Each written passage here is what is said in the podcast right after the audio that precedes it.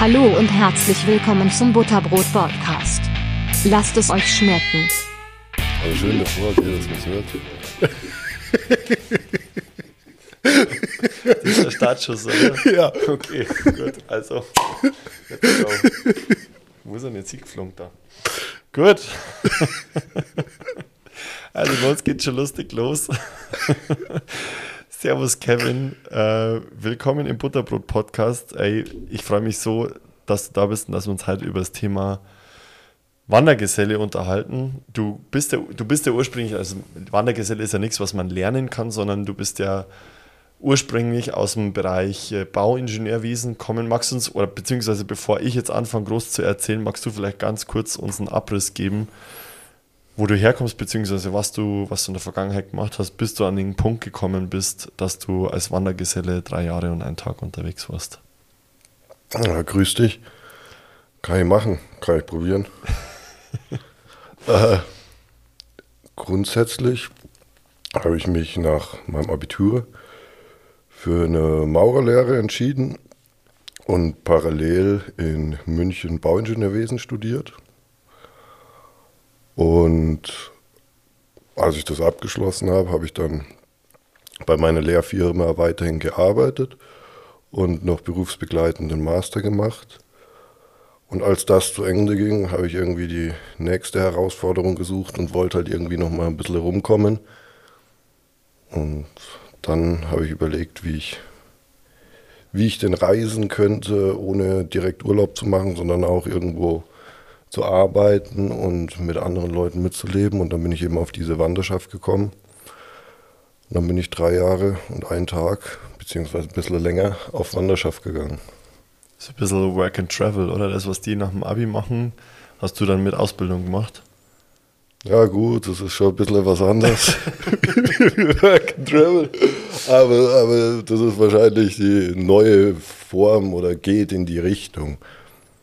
Aber man hat da natürlich ja, paar mehr, mehr Regeln und Ja, du bist ja in so einer Community letzten Endes. Du bist ja nicht alleine unterwegs, dass du, oder was heißt, du bist nicht alleine unterwegs? Klar bist du alleine unterwegs, aber du bist ja Teil einer Gemeinschaft, die alle unterwegs sind. Das ist ja beim Work and Travel, so wie man es heutzutage kennt, wenn äh, Lisa und Johannes nach äh, Australien gehen für ein Jahr, dann ist ja das da bei denen ja ein bisschen anders, als es bei dir jetzt der Fall ist, oder? ja, mit Sicherheit.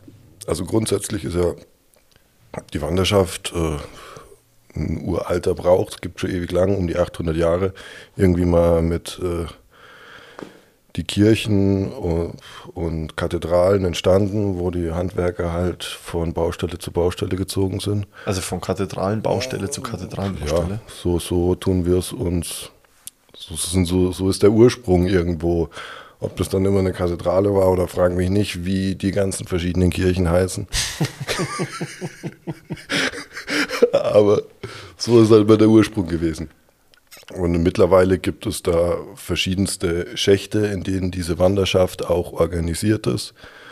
Und wenn man losgehen will, dann muss man, reist man im Endeffekt zu Gesellentreffen zu und muss jemanden finden, der sagt, okay, du passt und ich bring dich los, ich nehme dich drei Monate mit.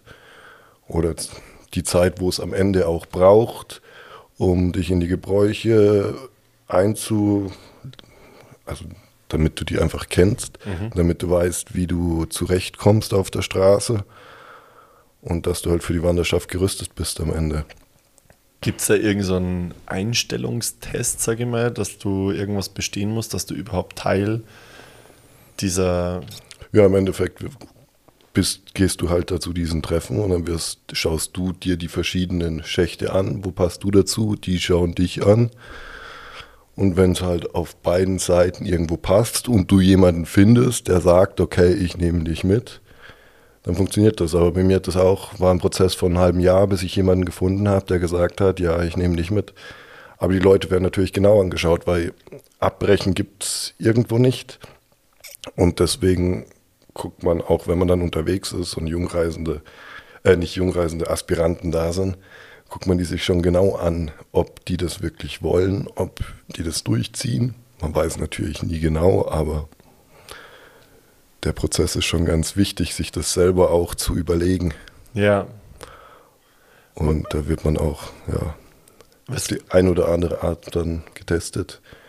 Und wenn das oftmals nur, wenn man versucht, den, der da auf Wanderschaft will, dazu zu bringen, aus sich rauszukommen, dass man seine Beweggründe ein bisschen genauer weiß. Okay, also das wird sozusagen abgefragt, was die Beweggründe dieser Person sind. Auch, ja, natürlich. Und es gibt auch grundsätzliche Sachen. Also du darfst natürlich keine Verantwortung zu Hause haben und von nichts weglaufen. Darfst Das nicht- heißt, wenn jetzt einer irgendwie gesucht wird, polizeilich, oder ganz im Extremfall oder ein Kind hat, Familie, dann darf der nicht los. ja. Okay, das heißt, du darfst nicht, du darfst nicht verheiratet sein, du darfst kein Kind haben, Schuldenfrei. schuldenfrei musst sein, du darfst nicht, äh, nicht irgendwie gerichtlich oder polizeilich gesucht sein. Ja. Oder halt nicht keine, keine Verfahren, keine, Ja, wie auch immer man das genau nennt. ja, und du musst halt wahrscheinlich auch ganz genau wissen, worauf du dich da einlässt, oder? Ja, absolut. Also ich meine, meistens wissen das die Leute, wenn die dann erstmal zu du wenn du musst ja erstmal die Wandergesellen finden, wo so Treffen stattfinden. Das ist nicht sonderlich schwer, findet man dann schon die Telefonnummern und die Kontakte, dass man das dann rausfindet. Aber Das, das, äh, wie- das, das muss, wenn jetzt einer einmal zureist, wird der nicht von irgendwem gesagt bekommen, bam, ich bring dich los. weil es der Prozess einfach ist. Ja. Okay. Aber das heißt, in diesem, in diesem halben Jahr, wo du dann sozusagen auf der Suche warst, du hast dann ein halbes Jahr lang nach jemandem gesucht und es waren immer unterschiedliche Personen sozusagen, die bei dir dann im, im Schacht unterwegs waren oder vor Ort unterwegs waren. Tatsächlich war ich bei, bei mehreren Schächten. Man schaut sich Was ist ein Schacht genau? Das ist so, es sind verschiedene Gemeinschaften, die eben diese Wanderschaft auch unterstützen, organisieren. Es ist eine Gemeinschaft im Endeffekt. Da gibt es manche, da dürfen nur Holzgewerke reisen, in den anderen nur Lebensmittelgewerke. Gibt es einfach verschiedene Gesellschaften, die sich entwickelt haben, teilweise vor über 100 Jahren und die ja, teilweise auch wahrscheinlich unterschiedliche Gebräuche haben, weiß man ja vom anderen nie genau. Ja, Und sind halt auch andere Typen. Am Ende geht es hauptsächlich darum, mit welchen Leuten komme ich am besten klar, wo fühle ich mich am ehesten wohl. Genau, und da muss ich halt den finden, der sagt, ja, hat jetzt auch Bock, irgendwie so einen Jungreisenden drei Monate mitzunehmen und dem alles zu zeigen. Und das Zwischenmenschliche muss ja dann auch irgendwo passen. Also sonst tut man sich da schon schwer, weil man sitzt ja da doch dann das ist ja immer so auf Wanderschaft. Du sitzt, wenn du zu, zu zweit reist, Du sitzt- 24 Stunden aufeinander. Also mir ist es ganz oft so gegangen. Nach drei Monaten, das waren deine besten Reisekameraden und mittlerweile bin ich auch mit denen super befreundet. Aber du hast dich gehasst nach drei Monaten. Es ging gar nicht mehr. Fällt mir einer explizit ein, der, der ist mittlerweile auch zu Hause, der wohnt in Magdeburg, mit dem telefoniere ich noch öfter. Wir, waren gestanden in, lass mich lügen, ich glaube irgendwo an der Ostsee.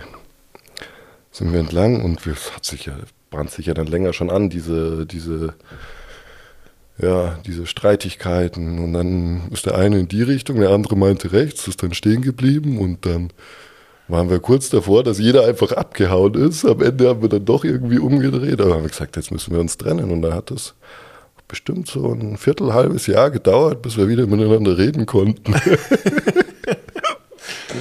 Aber das kann ich mir gut vorstellen, ey. Wenn du mal, überleg mal, egal, wenn es dein bester Kumpel ist, wenn du mit dem alleine drei Monate lang 24-7 immer unterwegs Ja. bist und einer zeigt dem anderen, wie es geht. Ja gut, das ist dann, ja, das ist, der hat Also mir jetzt nicht gezeigt, wie es geht, ja, das war ein anderer, aber Ah, okay. dann hast du, Aber das ist ganz egal. oft auch ganz am Anfang, ja, mit dem, der dir das zeigt, da hast du ja dann auch die Situation, dass der dir anschafft. Und ja, ist manchmal auch gut, weil derjenige muss dann die Entscheidungen treffen und so. Es kann ja auch ganz angenehm sein, mal sich da zurückzulehnen, aber grundsätzlich sagt er, das wird getan und das musst du tun. Aber das hilft dir halt auch einfach beim Lernen. Ich wollte gerade sagen, der holt dich ja ein Stück weit wahrscheinlich auch aus deiner Komfortzone raus, oder? Genau, und aus der Komfortzone raus. Und du machst einfach Sachen, die du nicht machen möchtest, die musst du tun, bis du irgendwann es für dich Normalität geworden bist oder du in den Bereichen, die du nicht magst, so stumpf bist, dass du es einfach tust. Wenn du irgendwen hast, der, der, der schüchtern ist, dann musst du dem halt trotzdem dazu bringen, wenn du am Trampen bist den ganzen Tag, dass der mit dem Fahrern redet, dass der die unterhält, weil du willst ja, dass der nächsten Gesellen wieder mitnimmt. Also musst du dem ja auch irgendwie was bieten und erzählst ja halt deine Geschichten. Ja.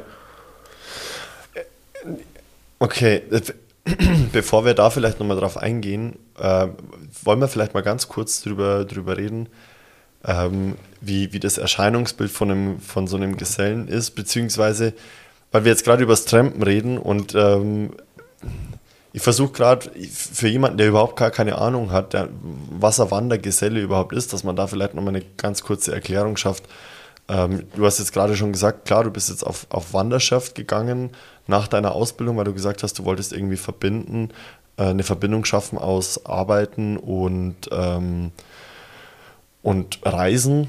Das ist ja im Endeffekt die Definition von dem, von dem Wandergesellen letztendlich dass du von Betrieb zu Betrieb gehst und dort sozusagen anheuerst, so verstehe ich zumindest, ähm, dass dir jemand Arbeit gibt und du darfst aber kein Geld dafür empfangen. Habe ich das richtig im Kopf? Nee, nee, nee. Wir arbeiten schon für Geld. Ähm, ja, ich kann ja mal ganz grundsätzlich genau. erklären. Ähm, die Wanderschaft, also wenn man auf die Walz gehen muss, das haben wir vorher auch vergessen, äh, also A und O ist natürlich, dass man einen Gesellenbrief hat. Du musst okay, irgendeinen Hand, genau, du musst irgendeinen Handwerksberuf gelernt haben und abgeschlossen haben. Und dann wirst du im Endeffekt, wenn du dann den gefunden hast, der dich losbringt, dann ähm, holt er dich von zu Hause ab und dann wirst du auf dein Wort festgenagelt, dass du drei Jahre und einen Tag ehrbar reist, reist darauf werden wir dann bestimmt auch nochmal genauer eingehen. Geh ruhig, kannst direkt. Kann, kann ich gleich ja, machen, ja, okay. Also ja, du bist zu Hause, Abschlussfeier und deine Family ist halt da im Regelfall dabei und Freunde. Und man kriegt ja dann da sein Ohrloch geschlagen mit einem Nagel im Endeffekt. Und wenn man Was da, heißt das genau? Ja, Im Regelfall hängt man halt an irgendeinem Tisch, irgendein Geselle hält deinen Kopf fest ja, dann, dann, dann wird der Nagel und dein Ohr mit Schnaps desinfiziert und dann wirst du an den Tisch genagelt mit deinem Ohr. Also dein Ohrläppchen wird auf den Tisch gelegt oder wie und dann... Genau, wird der handgeschmiedete Nagel eingeschlagen von deinem Altgesellen. Oh.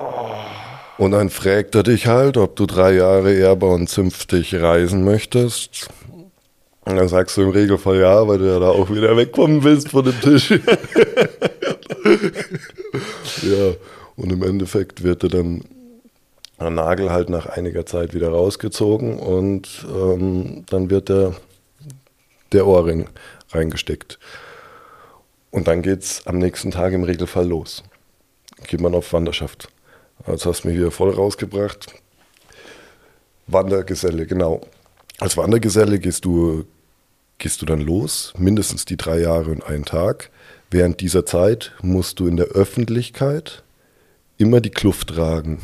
Heißt, du hast deine, deine Klufthose, du hast ähm, eine Staude an, eine Weste und ein Jackett mit den ganzen Knöpfen und da gibt es noch einige Details die zu beachten sind. Du hast in der Öffentlichkeit immer einen Hut auf und ähm, darfst während deiner Zeit, wo du auf Wanderschaft bist, für Fortbewegung und Unterkunft kein Geld ausgeben im deutschsprachigen Raum. Das heißt, du musst alles trampen oder laufen, beziehungsweise die halt jeden Abend irgendwie einen Schlafplatz suchen.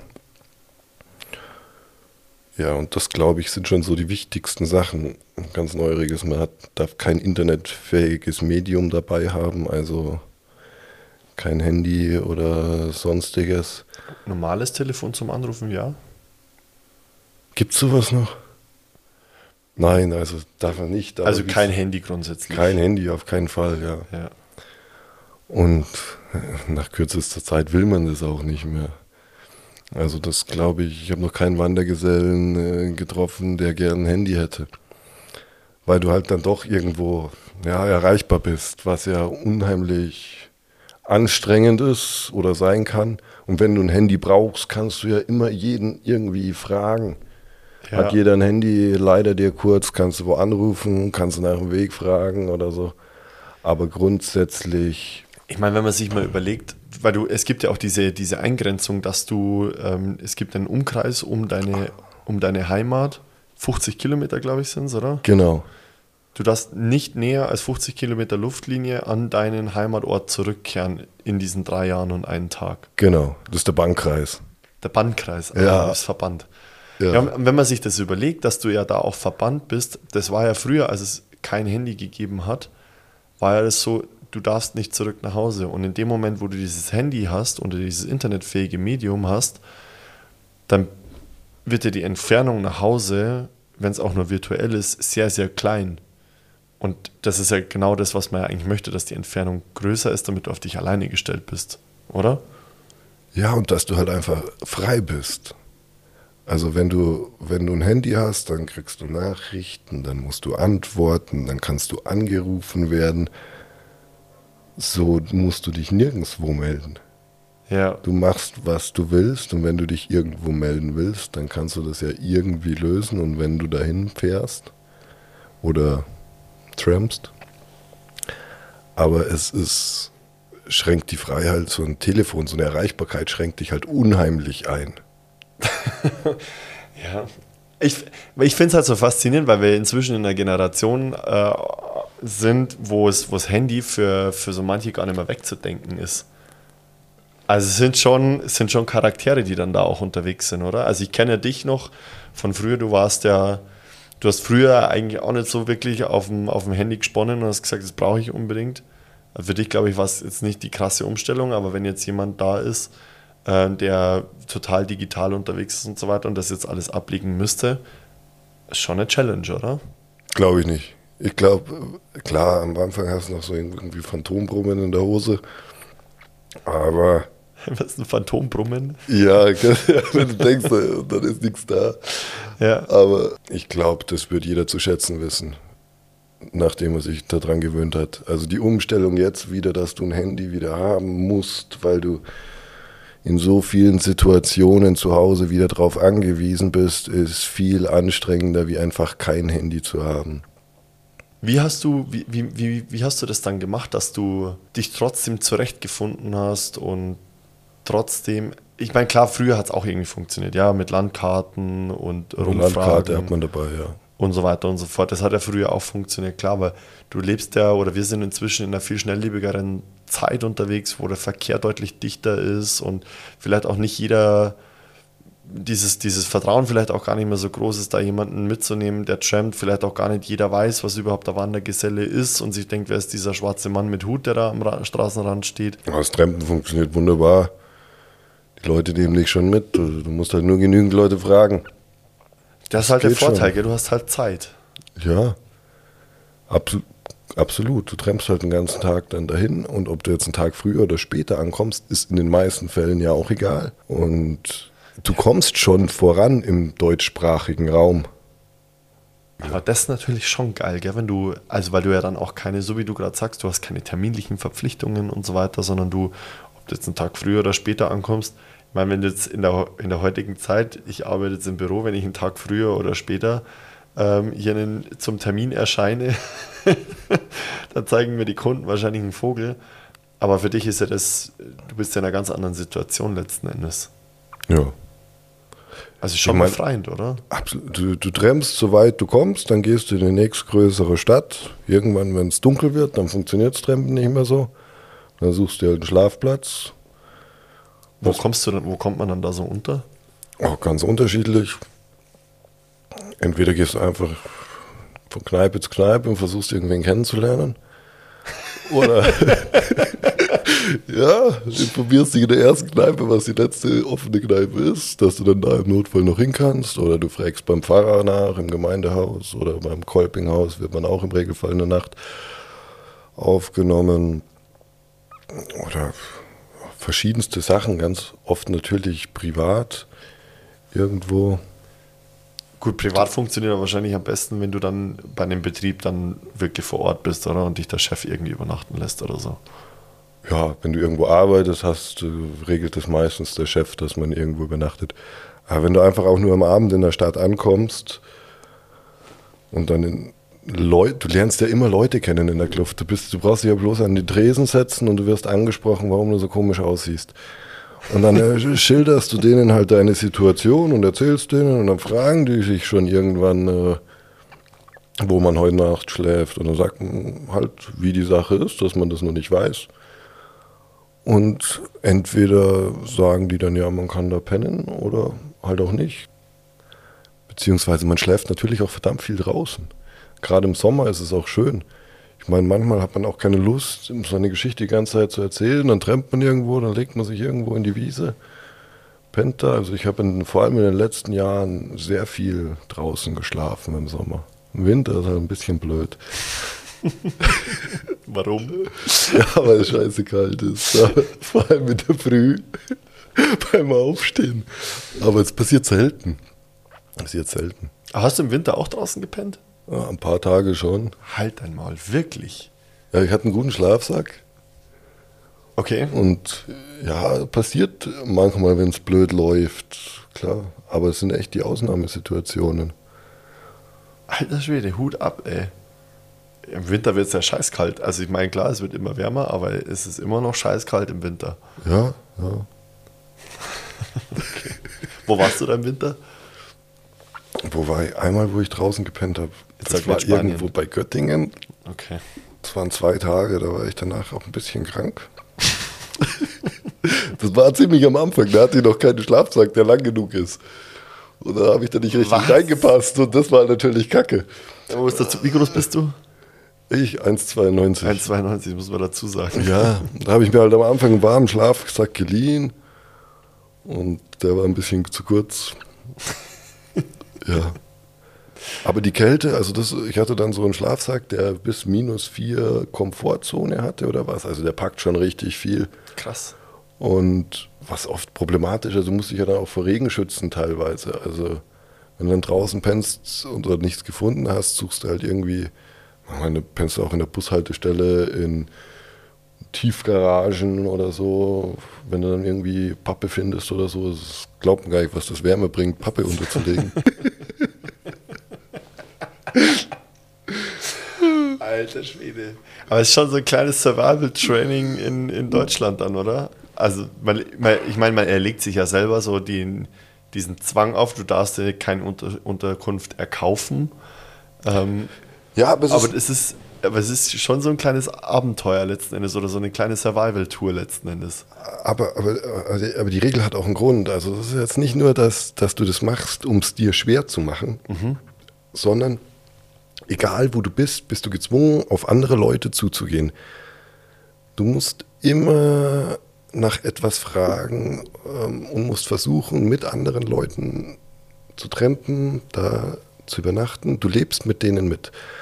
Und durch diese Regeln, wenn du die nicht hättest, würdest du nie den Kontakt zu den Einheimischen, wo auch immer du bist, bekommen. Und dann wäre es einfach viel weniger Erlebnisse würdest du haben. Dann wäre es also, wirklich einfach nur Work and Travel. Gell? Dann wärst du einfach wirklich einfach nur unterwegs und würdest genau. arbeiten. Und so lebst du halt immer mit den Leuten mit, wo du gerade, wo du gerade bist. Und das ist ja eigentlich das eigentliche Wertvolle.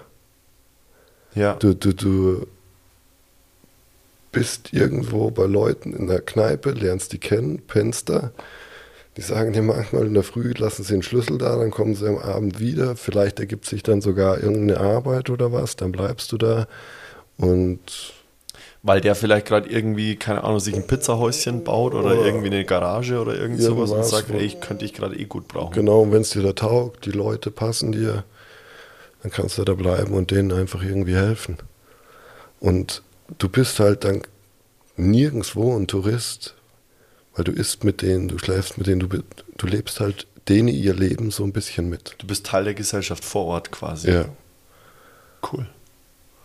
Wie, wie ist es mit, ähm, weil du gerade gesagt hast, du kannst dann in Rathäuser und so weiter gehen, die, die vermitteln oder die, die vermitteln dich teilweise dann weiter, habe ich das richtig verstanden?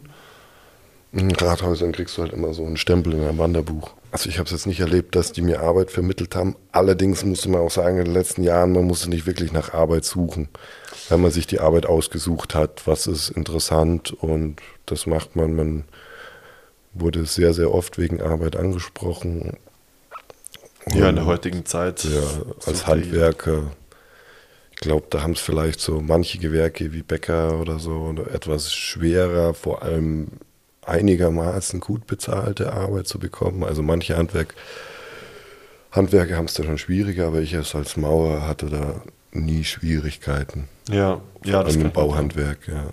das kann ich mir vorstellen. Ich, ich will nur mal ganz kurz zurückhüpfen zu dem, was wir gerade gesprochen haben. Ja, ähm, was, hast, was glaubst du, hat das Ganze mit dir als Person gemacht, dass du diese drei Jahre und einen Tag unterwegs warst? Oder du warst ein bisschen länger unterwegs, aber was glaubst du, hat das mit dir persönlich gemacht? Das kannst du wahrscheinlich besser einschätzen, oder? Keine Ahnung.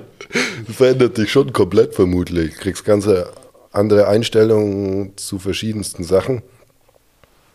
Gleichzeitig, wenn du zurückkommst, dreht sich das natürlich auch wieder, weil du dich wieder versuchst einzugliedern irgendwie.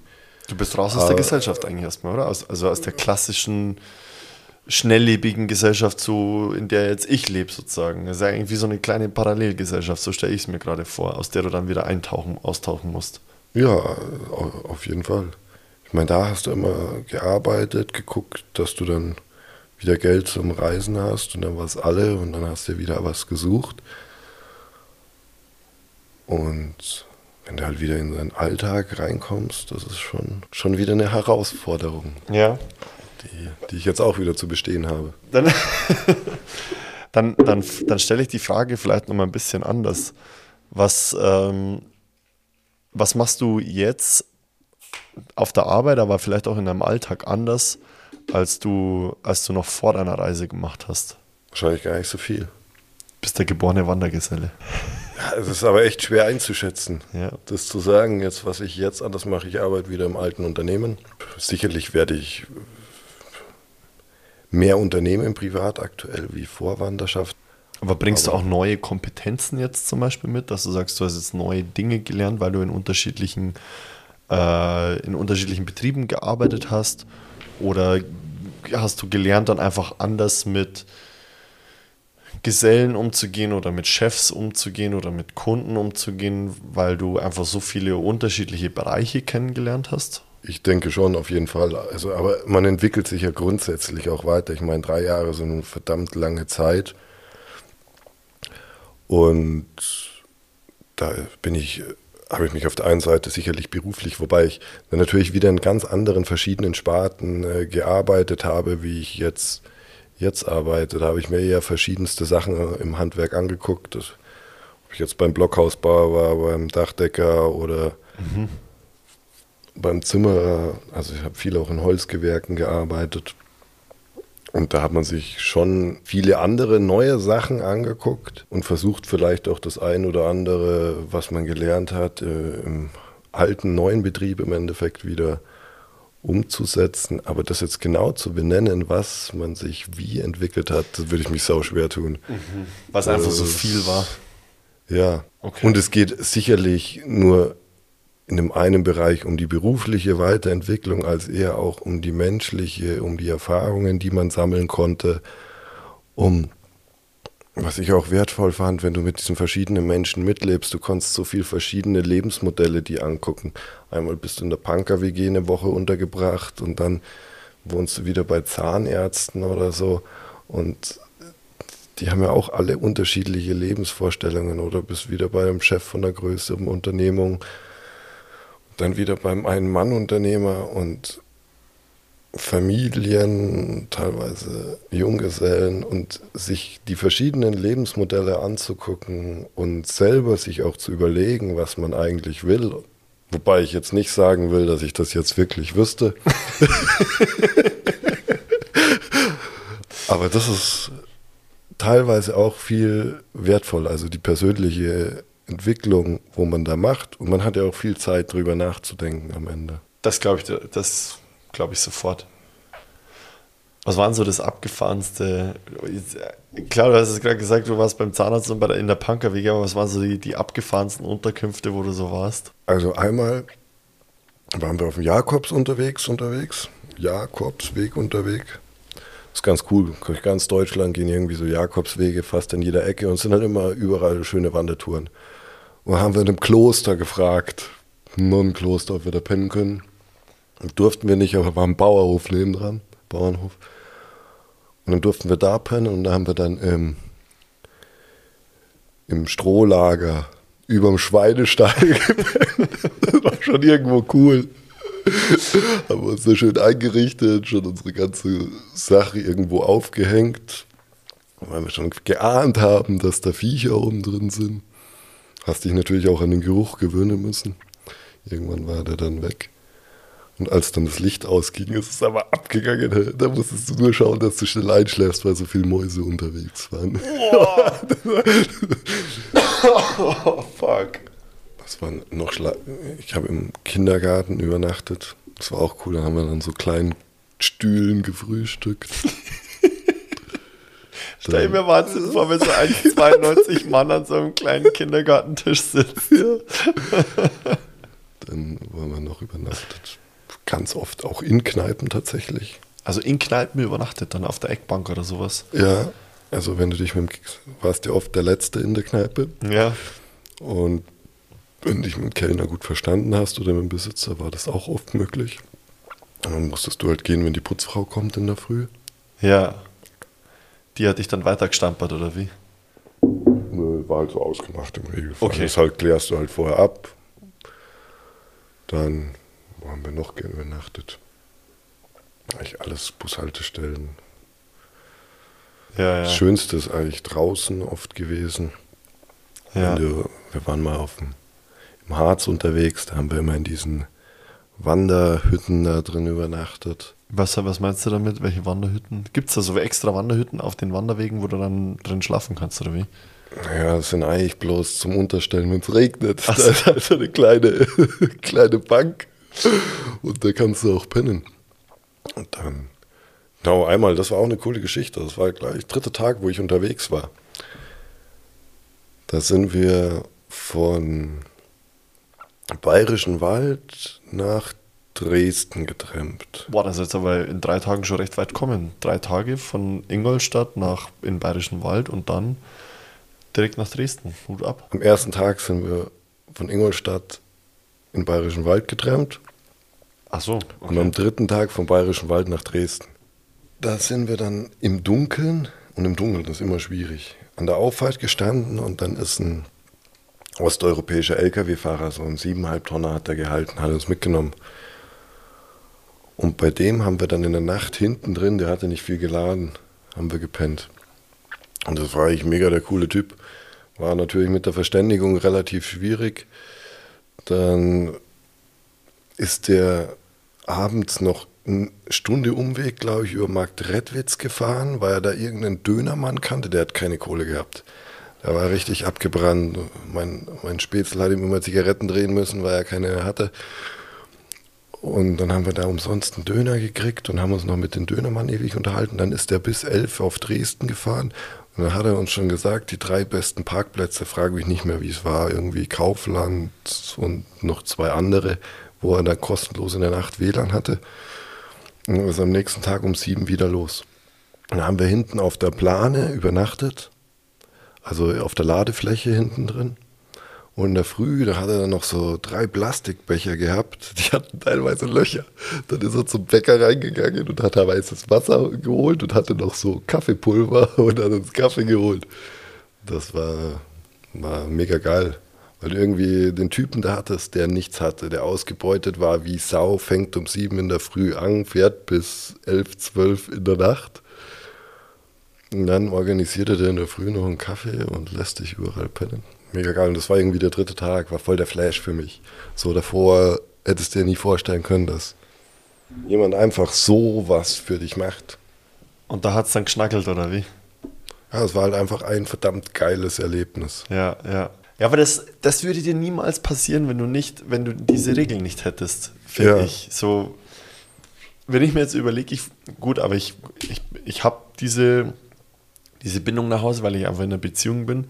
Wenn ich mir vorstellen würde, ich würde mit meiner Freundin jetzt irgendwie unterwegs sein, wir würden sagen, wir, wir trampen jetzt. Es wird wahrscheinlich gehen. Meine Freundin wäre noch nicht begeistert. weil ich glaube, trampen mit einem Mädel ist deutlich einfacher als als Kerl alleine, oder? Oh ja, ich war mal mit einer Brauerin unterwegs, war super. Es ging viel besser, absolut. Ja, Da sind die Mädels einfach vertrauenswürdiger als wir Jungs. ja vertrauenswürdig.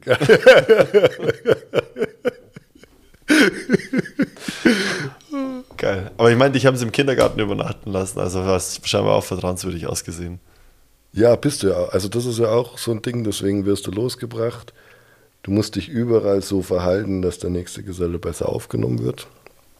Also musst überall einen guten Eindruck, Eindruck hinter oder dich hinterlassen. gut, nicht nur einen Eindruck hinterlassen, sondern auch gut verhalten, sodass der Eindruck von alleine entsteht. Und, und da profitiert natürlich jeder Wandergeselle von denen davor.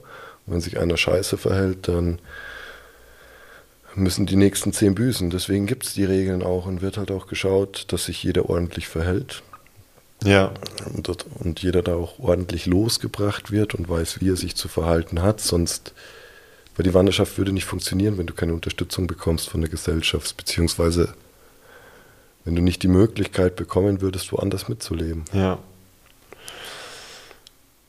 So, ja, kurze, kurze Biopause machen müssen.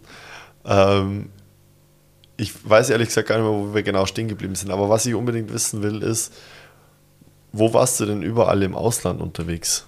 Ich war einmal für sechs Wochen in Mexiko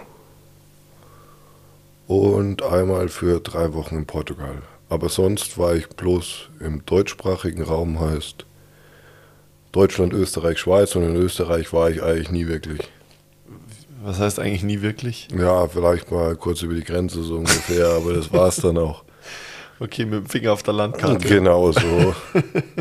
Okay. Und einmal fast auf Kuba. Einmal fast auf Kuba, ja, das, das, das war fast, ja. Das ist eigentlich eine meiner Highlight-Stories, magst du erzählen? Ja, Highlight-Stories, ja. Ja, da waren wir in Tröstau. Das ist, war einer meiner absoluten Lieblingsorte, da war ich oft. Das ist im Fichtelgebirge, Wo ist, wo ist das Fichtelgebirge? das ist nördliches Bayern. Da darf ich jetzt gar nicht nördliches Bayern, das ist ja Franken eigentlich schon. Nicht, dass sie dich nicht mehr einreißen lassen. Und es war Winter, es war scheiße kalt. Und da hatten wir eine Bude. Ist im Endeffekt ein leerstehendes Haus, relativ, ja, gehört eigentlich renoviert.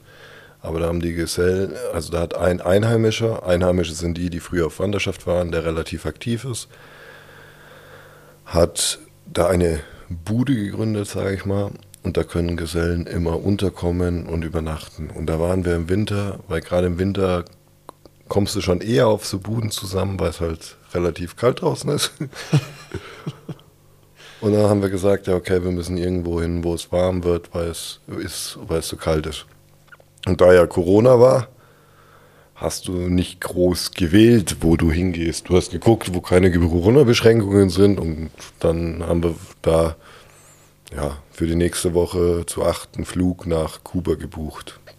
Und dann sind sechs da geblieben. Ich bin mit einem anderen als Vorhut nach Frankreich. Die anderen sechs sind noch in Tröster geblieben, weil die Visas kommen sollten, aber die irgendwie verspätet waren. Nach Frankreich. Nach Frankfurt. Achso, du hast Frankreich gesagt. Ah, Fra na, Frankfurt, Frankfurt. Am Flughafen halt, ja. Ja. Und dann waren wir am Flughafen und zwar Corona war ja keine alte Sau da. Da war am Infoschalter, waren nur Telefone gestanden mit einer Info-Hotline, wo man anrufen konnte.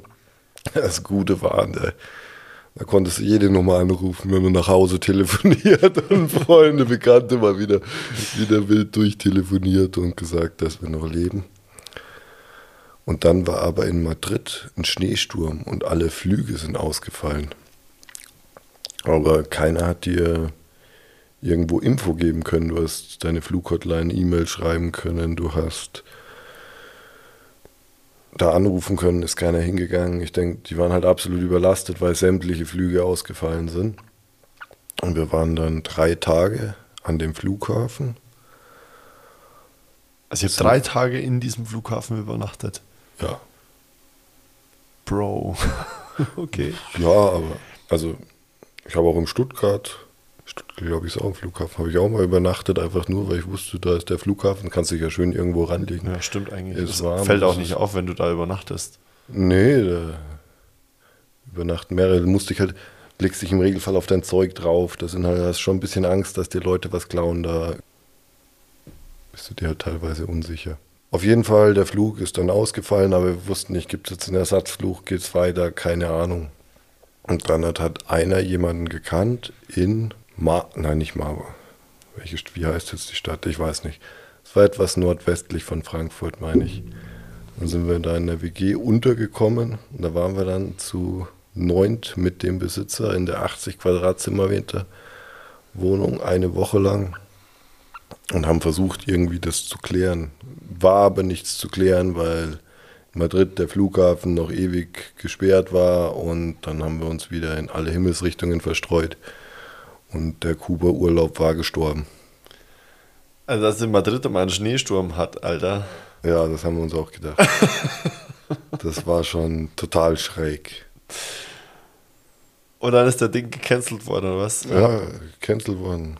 Ich stelle mir Kuba endnice vor. Weil die Frage ist, ob du da überhaupt, findet man dann da überhaupt Arbeit in Kuba? Also ich habe zwei Gesellen kennengelernt, die in Kuba waren. Die haben gesagt, das ist sau schwierig, weil du keine Maschinen und kein Material da kriegst. Also arbeiten ist da anscheinend sehr, sehr schwierig, an was ranzukommen.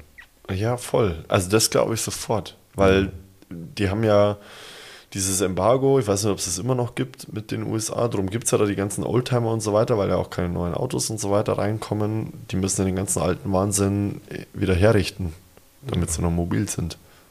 Keine Ahnung, da muss er auch andere Leute fragen, nämlich ich war da nicht. Das ist auch nur gefährliches Halbwissen, was ich da gerade von mir gebe. okay. Ja, Wahnsinn. Ey, und, und Mexiko, wie war Mexiko? War, war schön, ja. Da sind wir mit fünf Gesellen, zu 15 wir da gewesen. Sind durch Mexiko gereist. Durch verschiedenste Klimazonen hattest du das Gefühl, du hattest einerseits mal Dschungel, dann eher wieder so wüstenmäßig, dann ganz normales Klima. Das hat er auch komplett getrampt, oder wie? Nee, nee, nee. Im, nur im deutschsprachigen Raum müssen wir, dürfen wir kein Geld für Unterkunft und Fortbewegung ausgeben. Und wir hatten das natürlich geplant, so vom Budget her, draußen schlafen und trampen.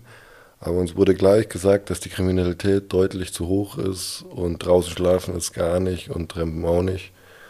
Dann haben wir uns ein Auto gemietet und sind da zu fünf dann von Mexico City bis Cancun gefahren. Boah. Das ist schon auch eine Strecke.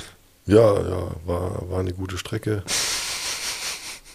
Und halt immer, wo wir da untergekommen sind, haben wir uns dann irgendwie günstige Zimmer gesucht, wo wir pennen konnten. War meistens auch relativ in Ordnung, sage ich mal. Haben dort auch nicht groß gearbeitet. Das hat sich dann bloß, wenn du irgendwo, einmal waren wir in irgendein so Surfer-Hotspot. Puerto Escondido. Genau, genau, Puerto Escondido. Da war ich nämlich auch. Ja, hatten wir schon geredet. Da waren wir beim Don Pedro. Der Don Pedro. Ja, das war ein richtiger Don. Das war ein deutscher Auswanderer, der sich da sein Domizil geschaffen hat. Und der hat sich Don Pedro genannt, oder wie? Ja, die Leute haben ihn auch Don Pedro genannt. Geil. Das war, wie alt wird der? Der wird bestimmt schon 70 gewesen sein. Und dann haben wir eben gesehen, irgendwie deutsches Hotel in Puerto Escondido. Gehen wir hin, fragen, ob sie einen Schlafplatz hatten. Konnten wir da pennen, mussten ein paar Türen einstellen und den Spielplatz ähm, vor dem Hotel, der eigentlich der Gemeinde gehört hat, reparieren, was wir dann auch gemacht haben. Und waren dann da. Das war das, du bist da nicht irgendwie, hattest keinen Zeitplan, sondern da war es geil, dann sind wir da eine Woche geblieben. Und da war eben, wie gesagt, vor dem Hotel ein Spielplatz, der total marode war. Und den haben wir dann nachts repariert, weil wir mussten ja trotzdem immer unsere Kluft anhaben, trotz 40 Grad. Kannst du ja draußen äh, nicht überleben. Alter, ihr musstet in der Kluft dann in Mexiko, das war Sommer oder wie? Das war Sommer. Im Sommer in der Kluft bei 40 Grad, also tagsüber bei 40 Grad diesen Spielplatz reparieren. Nee, deswegen haben wir es ja nachts gemacht. Fuck you, Alter. Und dann haben wir da mit, ich meine, du hast da nicht dieses Werkzeug, wie du es in Deutschland hast. Wenn du da schon irgendwie durch die Städte fährst, wie die Baustellen abwickeln, das ist mit viel mehr Manpower verbunden und mit viel weniger Maschinen.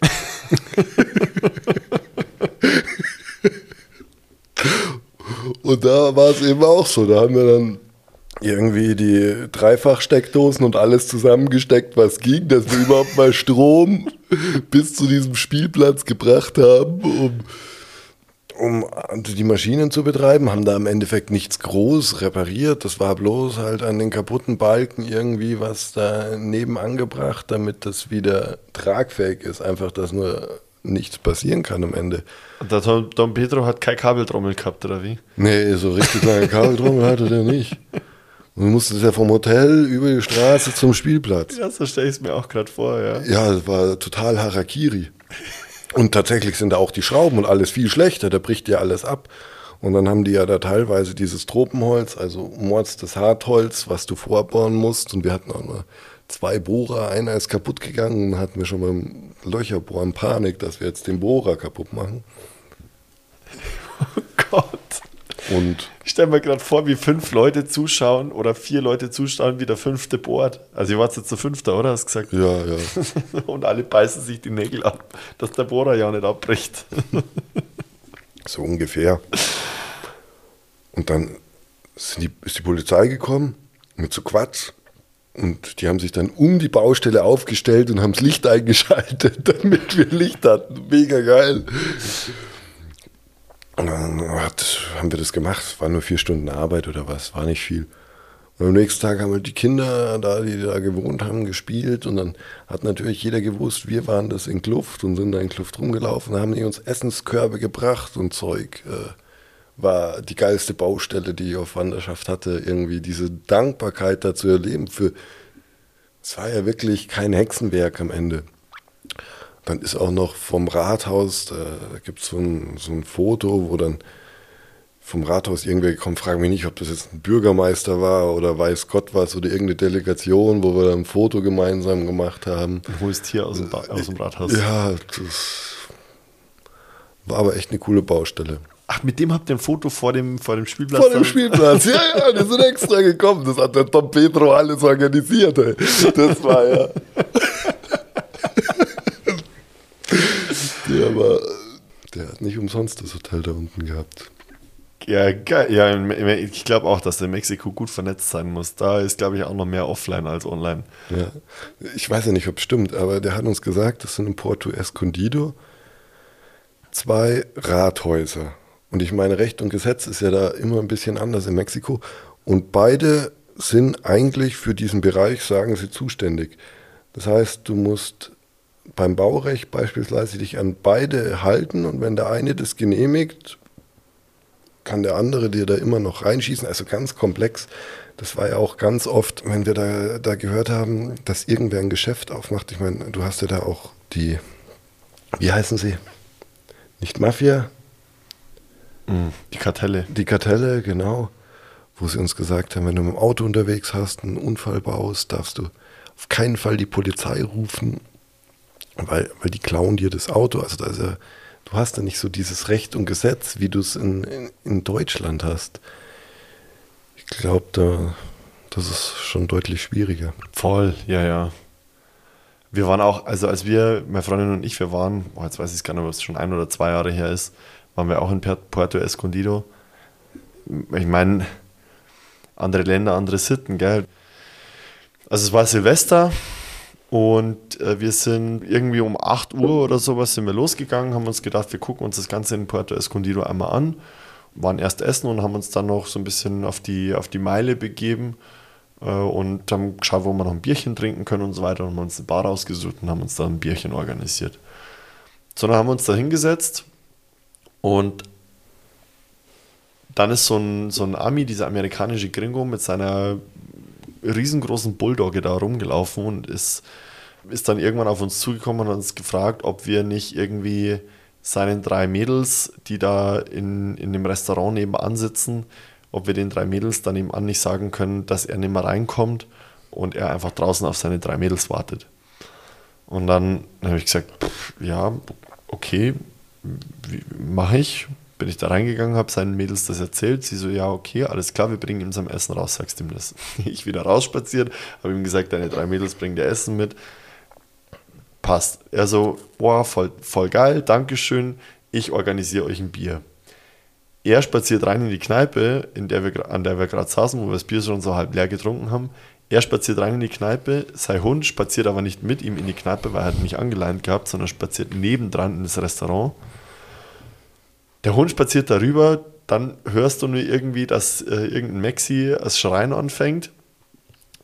Dann hörst du äh, oder dann siehst du, wie der Gringo aus, dem, aus der Barkneipe da rausrumpelt, einen U-Turn macht, wieder reinrumpelt in dieses Restaurant, dann hörst du es nur noch klirren überall. Und dann irgendwie vier Mexikaner haben den dann gepackt und auf die Straße geworfen. Einer hat so einen kleinen so einen kniehohen Barhocker genommen und hat ihn mit der, mit der, mit der Sitzfläche in die Rippen gehauen. Und ich stand so daneben, die Nelly ist schon, also meine Freundin ist schon irgendwie 50 Meter weiter gewesen und hat mich dann so rübergepfiffen, Max, komm jetzt, weil ich am überlegen war, ob ich die beruhigen soll oder nicht. Im Nachhinein super dämlich in Mexiko anzufangen zu wollen, da irgendwie Leute zu schlichten oder so. Ja. und sie hat halt Schiss, dass da gleich irgendjemand eine Knarre zückt oder sowas. Und scheinbar haben die den vorher schon mal aus dem Restaurant rausgeschmissen. Deshalb, das war so mein Mexiko-Puerto Escondido-Erlebnis. Ja, das andere Länder, andere Sitten, da ticken die, die Uhren einfach nur anders.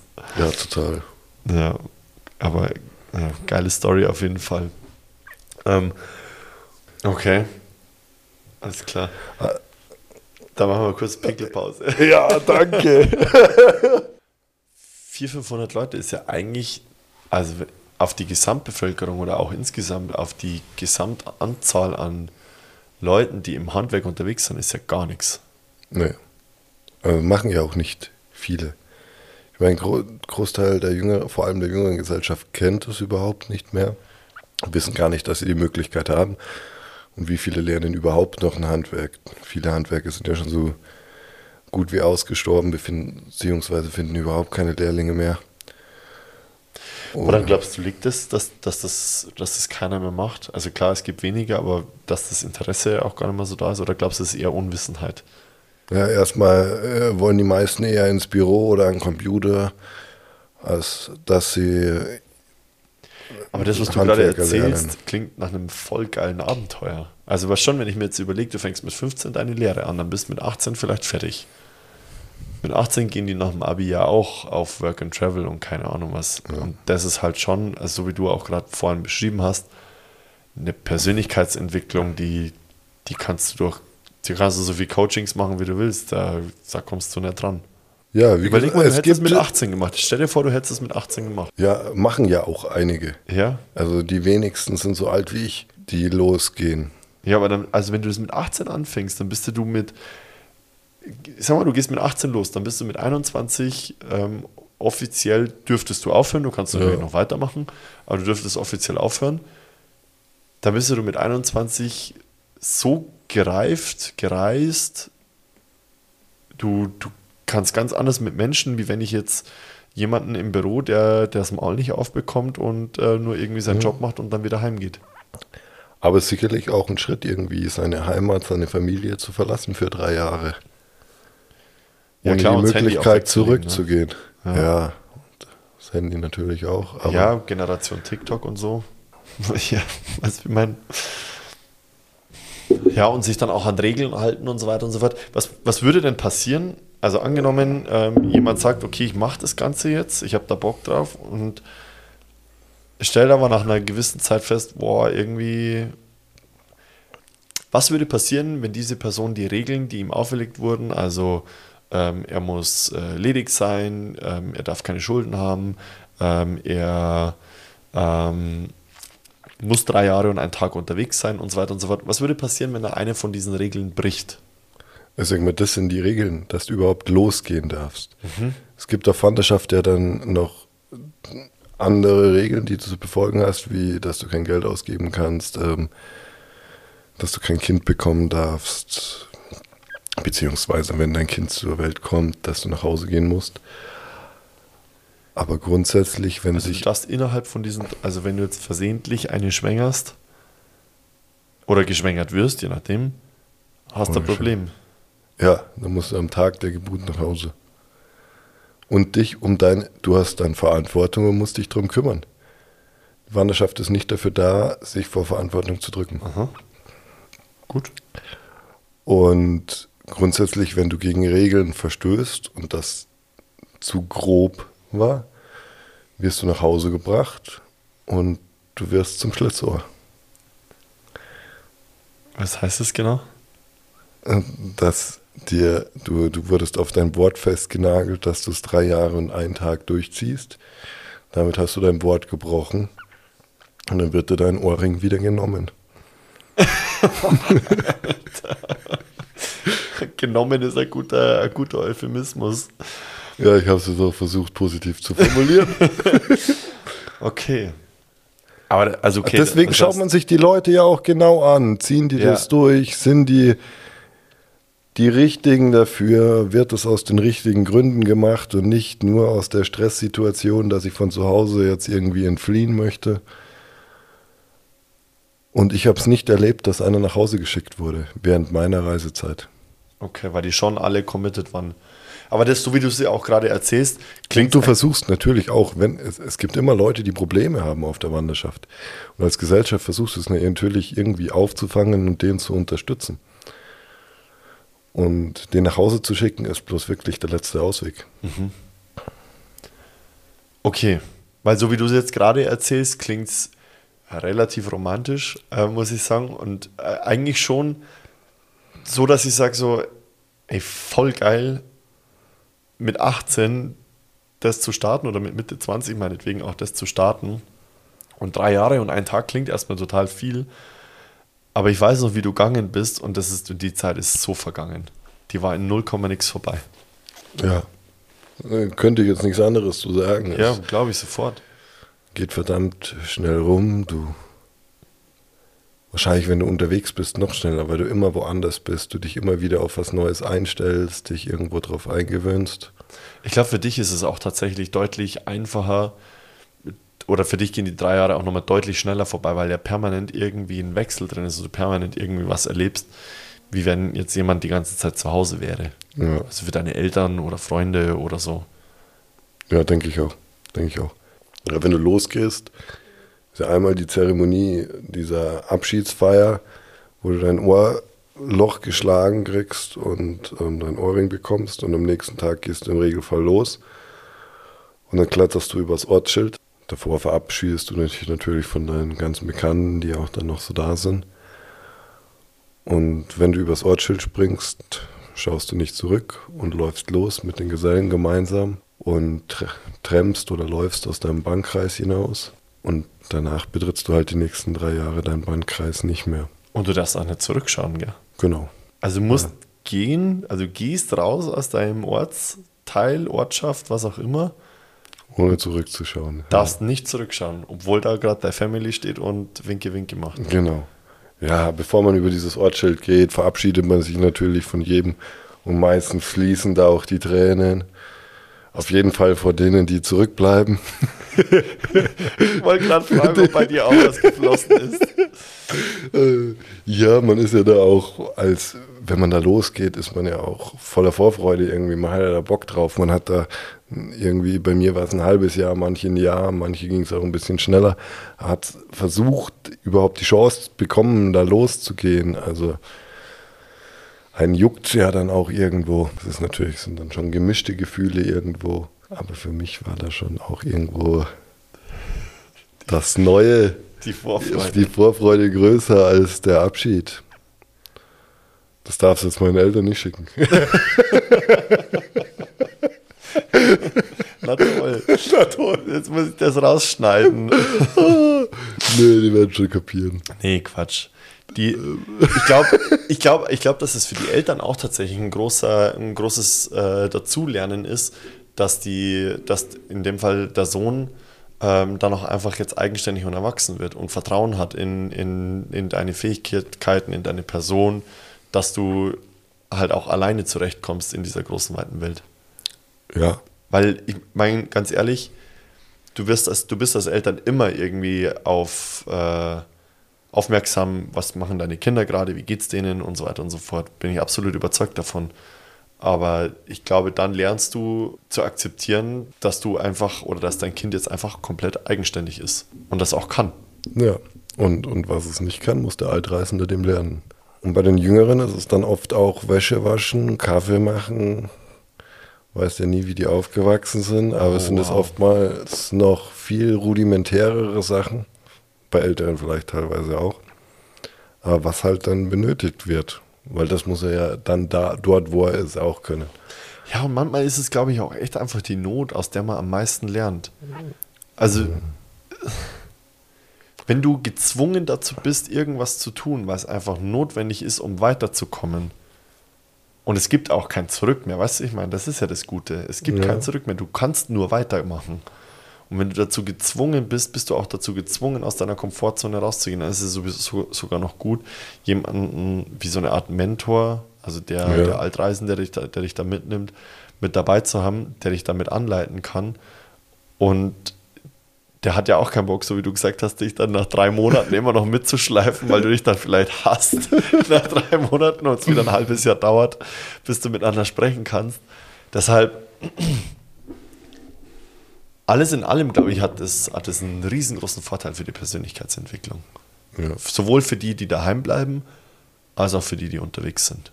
Ja, was ich auch sagen muss, was vielleicht nur eine Riesenerfahrung war, dass du das, was du, also du hast ja ein Wahnsinns-Auf und Ab. Das ist wahrscheinlich auf Wanderschaft einfach nochmal viel extremer der Unterschied, wie wenn du im Alltag zu Hause bist. Aber dieses Aus und, Auf und Ab, das gibt dir auch diese Dankbarkeit, was das Leben einfach irgendwo lebenswert teilweise auch macht. Und durch das, dass du teilweise halt relativ wenig in Anführungsstrichen hast, hast längere Zeit keine Dusche, konntest nicht waschen oder hast, hast mal draußen gepennt, wo es kalt war, bist du am nächsten Tag bei so vielen Kleinigkeiten wieder so dankbar, wo du im Alltag einfach als Selbstverständlichkeit siehst. Und ich glaube mittlerweile, dass egal wie dein Leben aussieht, du brauchst diese Auf- und Abs, um einfach für das, was du hast, dankbar zu sein und glücklich drüber zu sein, sich über Sachen zu, zu freuen. Und das hast du auf Wanderschaft halt verdammt extrem, weil du wirklich die Tage hast, wo es regnet. Das ist ja eine viel größere Katastrophe, wie wenn du jetzt irgendwie ein Dach über den Kopf hast, wo du dann pitschnass bist und, und irgendwo einen Schlafplatz suchen musst, so ungefähr. Und im Notfall machst du ja dann durch. Und dann am nächsten Tag nimmt dich eine Familie auf, gibt dir zu essen und alles. Und äh, mega geil. Oder ist es bloß eine Kleinigkeit am Ende, dass du in der Früh irgendwo in einem Café ein Frühstück kriegst? Oder du hast draußen gepennt und das ist auch öfter mal passiert und neben dir liegt halt schon ein Frühstück da, weil die Leute gesehen haben, oh, ein Geselle am Pennen, haben sie dir halt einen Kaffee hingestellt und irgendwie ein paar Brötchen. Da freust du dich halt dann total drüber. Und dieses Auf und Ab, ich glaube, wenn das Leben geradlinig geht, ist verdammt schwer, dankbar zu sein. Ja, das ist auch langweilig, oder? Ja, wahrscheinlich. Also wenn ich mir vorstelle, es wäre immer gleich gut oder gleich schlecht, dann hast du... Du wirst hast, unzufrieden, Ja, du hast ich. nicht die Höhen, du hast nicht, Nicht die, die Tiefen, Tiefen, und es ja. braucht die Tiefen, damit du die Höhen Töne- genießen kannst. Genau. Also diese, Also ich habe mir letztens, kurz, kurz vorm Einschlafen, habe ich mir letztens gedacht, bevor du hochspringen kannst, musst du erstmal in die Knie gehen. ja, ja, Das ist eigentlich genau das. ja, Bevor du, bevor du hochspringen kannst, musst du erstmal in die Knie gehen. Das heißt, bevor es gut werden kann, muss es erstmal, musst du erstmal erlebt haben, dass es schlecht sein kann, damit du das Gute zu schätzen weißt. genau. Ja, Ja, genau. das- ich, ich stimme dir absolut zu. Ich stimme dir absolut zu. Was, was äh, wenn du, wenn du sagst, diese Aufs und Abs und so weiter und so fort, was, was vermisst du gerade am meisten an der Wanderschaft? Also du bist jetzt wieder in deinem normalen Alltag angekommen. Was vermisst du gerade am meisten? Wahrscheinlich der Umgang mit den anderen Wandergesellen, wenn du einen Kamerad gehabt hast. Warum? Naja, du hattest schon irgendwie, wenn du, also ich war im Regelfall auch mit einem anderen unterwegs. Also ich war hauptsächlich zu zweit unterwegs. Und das wa- war halt, du hast gemeinsam irgendwie alles durchlebt. Klar hat man dann den, sich immer wieder der eine mit dem gewechselt und der andere dann mit dem. Aber du bist halt durch die Höhen und Tiefen irgendwo gemeinsam gegangen und hast jeden Tag eigentlich was Neues erlebt. Also du hattest, es gab keinen Alltag, außer du hast gearbeitet. Ja. Und das war ja dann tatsächlich auch so, wenn oft hast du dir Arbeit gesucht, weil wenn du jeden Tag woanders brichst, jeden Tag woanders zu Gast und neue Stadt und das, das wird mit der Zeit, wenn du das zwei, drei Monate machst, auch relativ anstrengend. Da bist du dann man- manchmal wieder ganz froh, dass du Arbeit hast, wo du einfach mal wieder ein, zwei Monate gleicher Schlafplatz, nie nach Schlafplatz suchen, gleiche Leute, gleiche Umgebung. Das war dann oft wie Urlaub. Komisch, wie sich's anhört. Und dann bist du wieder gereist und das, Rei- also das Reisen ist auch anstrengend auf eine andere Art und Weise. Weil du so viel erlebst. Und das Reisen ist ja auch nicht das, was wir unter Reisen verstehen. Also was ich jetzt unter Reisen verstehe, ich als Urlauber. Genau, es ist was anderes wie Urlaub halt, genau. Reisen ist ja, du, also in der Form, du kommst irgendwo hin, suchst dir einen Schlafplatz, äh, suchst dir, du suchst dir auch jeden Tag irgendwie, wo kriegst du was zu essen, zu trinken. Ja, aber du, du weißt im Regelfall ja nicht, was passiert. Also es, das ist das ist auf der einen Seite das verdammt Schöne, weil du immer Leute fragst nach irgendetwas und dann coole Sachen passieren, du in coole Gemeinschaften reinkommst. Auf der anderen Seite musst du dich halt trotzdem immer drum kümmern. Um und Übernachtung, Essen und so weiter und so fort. Ja, und immer äh, Leute ansprechen. Du hast es nicht so, dass du sagst, ähm, okay, heute habe ich keinen Bock, ich setze mich aufs Kanapee und schaue Fernsehen. So Hirn abschalten und alles vorbei, sondern du musst halt dich dann doch irgendwie, du kann, kannst, hast halt diese Pausen weniger. Die hast du dann beim, wenn du arbeiten gehst, schon wieder.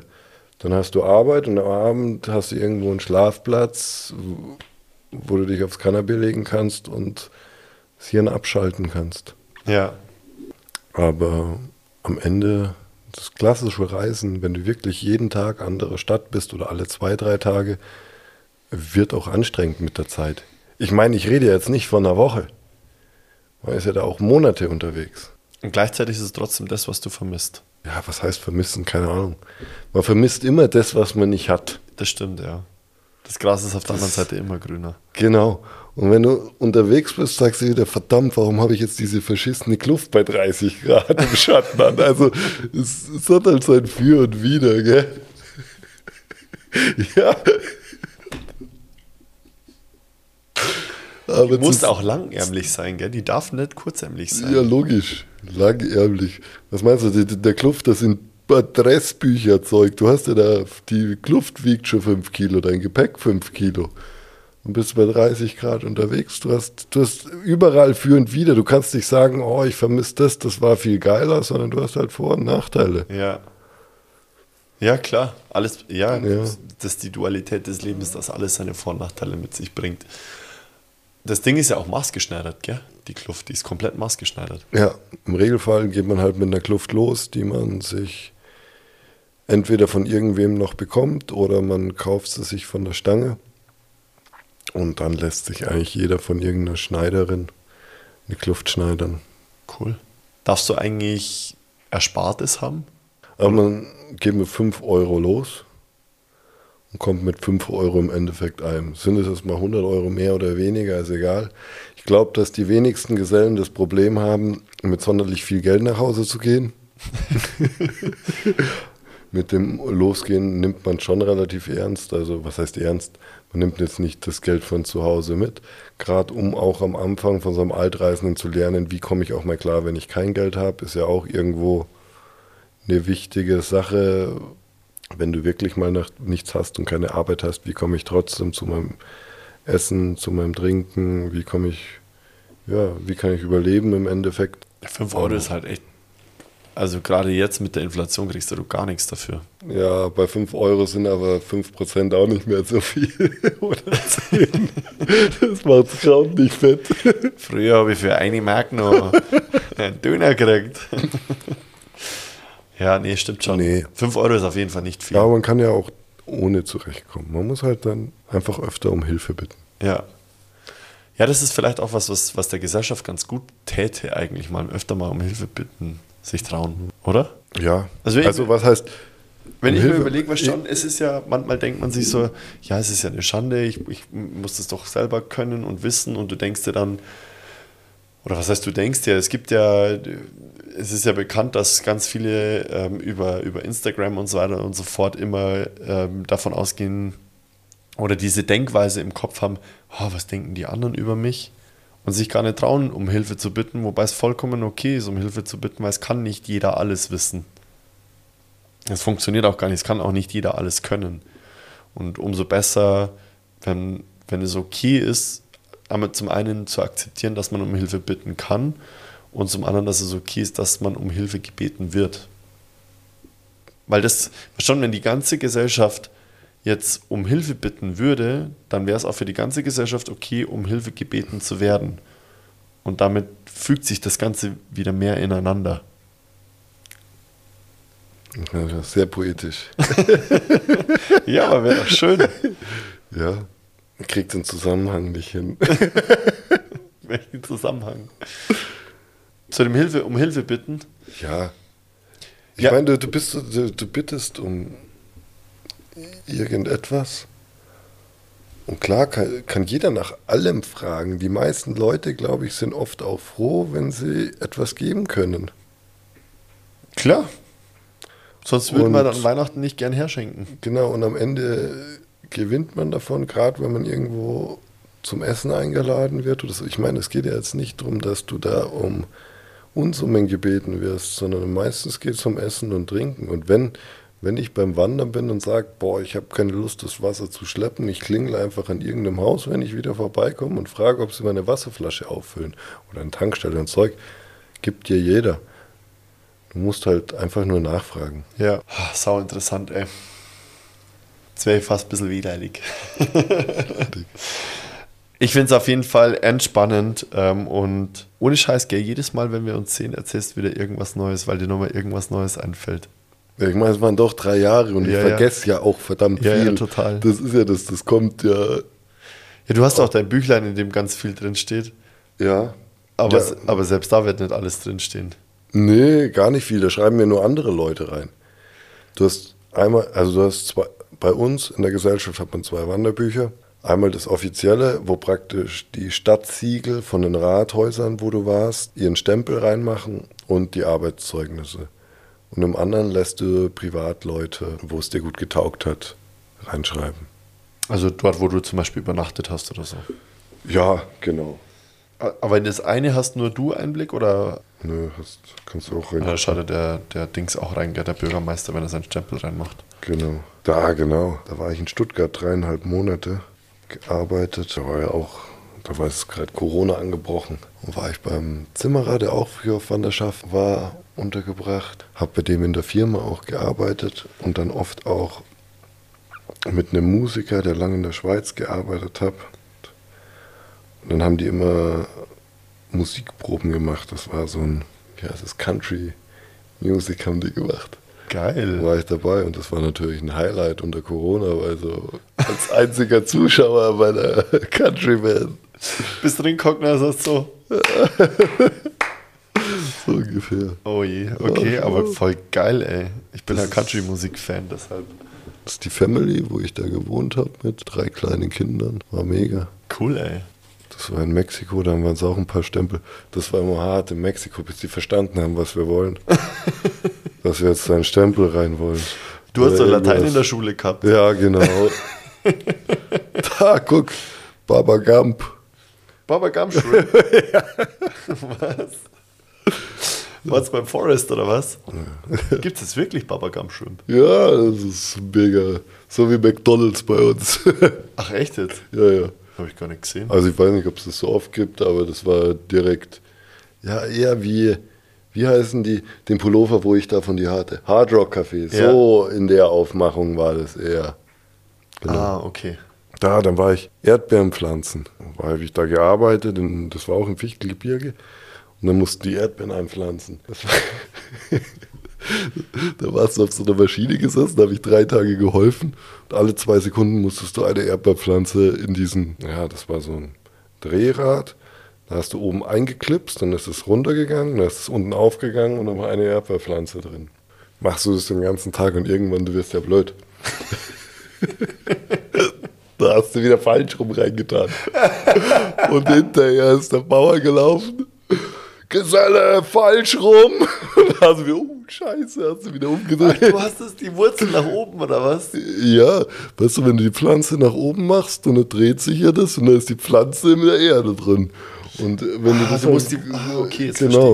Und irgendwann wirst du halt irre und aber es war cool, haben wir drei Tage Erdbeeren eingepflanzt. Also das heißt, du musst die, du musstest sozusagen die Wurzeln Wurzel nach, nach oben schauen, damit, wenn sie sich einmal um, den, um die eigene Achse Achse dreht, quasi richtig rum dann in der Erde Genau. landet. Verstehe. Und die anderen waren ja alle Profis, die haben ja das öfter gemacht. Du machst das ja das erste Mal. Bisschen Erdbeerneisticke. Ja. Ich finde es auf jeden Fall ein geiles Thema. Ich finde es auf jeden Fall super spannend. Und ich finde es auch Wahnsinn, was du immer wieder für, für Stories dann erzählst und was du auch alles erlebt hast. Und vor allem auch jetzt, man, geht beim Reisen immer davon aus, dass man so weit äh, weg war. Jetzt warst du in drei Jahren ja nur in Anführungszeichen in Mexiko in und in Portugal. Aber wie viel du alleine in Deutschland einfach erlebt und, und kennengelernt hast, allein das finde ich schon, schon super faszinierend. Und jetzt überleg, du warst drei Jahre unterwegs. Das, was du in drei Jahren erlebt hast, das wäre kann sein, dass ich das gar nicht in meinem, in meinem ganzen Leben in Deutschland sehe.